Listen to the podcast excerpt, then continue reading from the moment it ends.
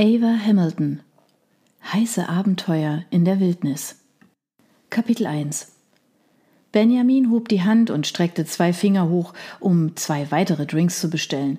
Er lächelte. Es freut mich, dass du geblieben bist. Warum wollte deine Freundin so plötzlich nach Hause? Mia zuckte mit den Schultern. Charlotte braucht ihren Schönheitsschlaf. Ah, wir haben morgen einen arbeitsreichen Tag vor uns. Oh, ihr seid Kolleginnen. Ich dachte, wir sind Freundinnen und darüber hinaus Kolleginnen. Aber im Gegensatz zu ihr benötigst du weniger Schlaf und genießt lieber das Nachtleben. Oder hast du einen anderen Grund gefunden, für den es sich lohnt, wach zu bleiben? Langsam wurde Mia ungeduldig. Benjamin gefiel ihr ausnehmend gut. Er war ihr sofort aufgefallen, als Charlotte und sie die Bar betreten hatten. Mit seiner Größe von sicherlich einem Meter neunzig und der muskulösen Figur, die sich unter dem Anzug erahnen ließ, wirkte er überaus stattlich. Seine Gesichtszüge waren ebenmäßig und die vollen Lippen konnte sie sich wunderbar auf ihrem Mund vorstellen. Bestimmt küsste er diese auf fordernd sinnliche Weise, die sie so liebte. Naturgemäß hatte sie nicht lange gebraucht, um mit ihm in Kontakt zu treten, und eigentlich war der Verlauf des Abends für sie damit vorgegeben gewesen.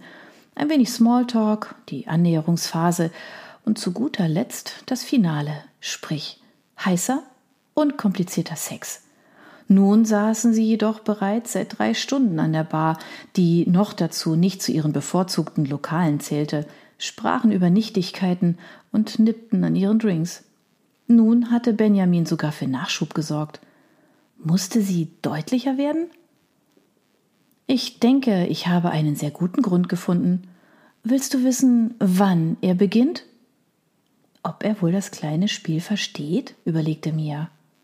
Unbedingt. Mia schenkte ihm einen bedeutsamen Blick. Sobald wir beide gemeinsam die Bar verlassen haben. Benjamin strahlte sie an. Er beugte sich vor und berührte ihre Wange. Seine Finger glitten tiefer zu ihrem Hals, weiter zum Nacken und verfingen sich in ihrem Haar. Schließlich zog er sie zu sich und hauchte einen Kuss auf ihren Mund.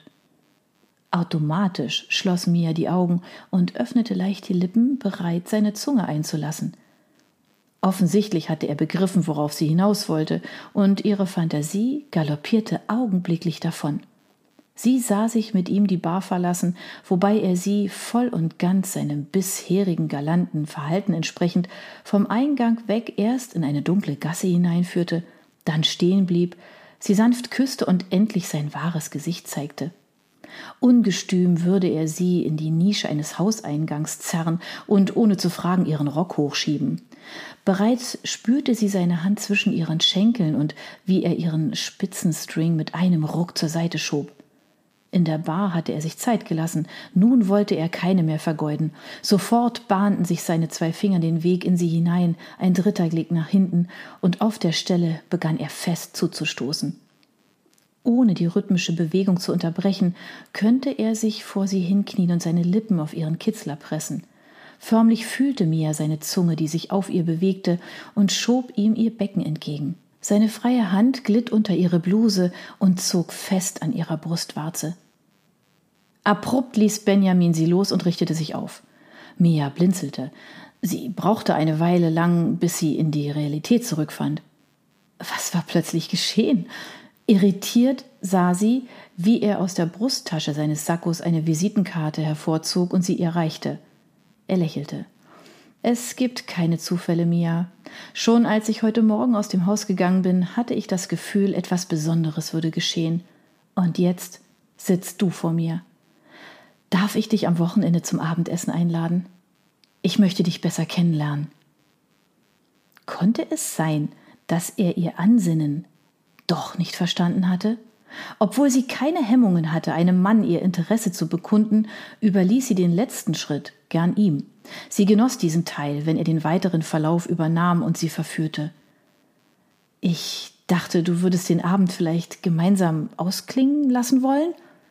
Ein letzter Versuch war es wert. Benjamin lachte sichtlich verlegen auf. Aber nein, du bist doch keine Frau für eine Nacht. Am liebsten würde ich bis zum Morgengrauen hierbleiben und mehr über dich erfahren. Ich kann mich nicht erinnern, wann ich mich zuletzt so gut unterhalten habe. Das war es wohl gewesen mit ihrem Vorhaben.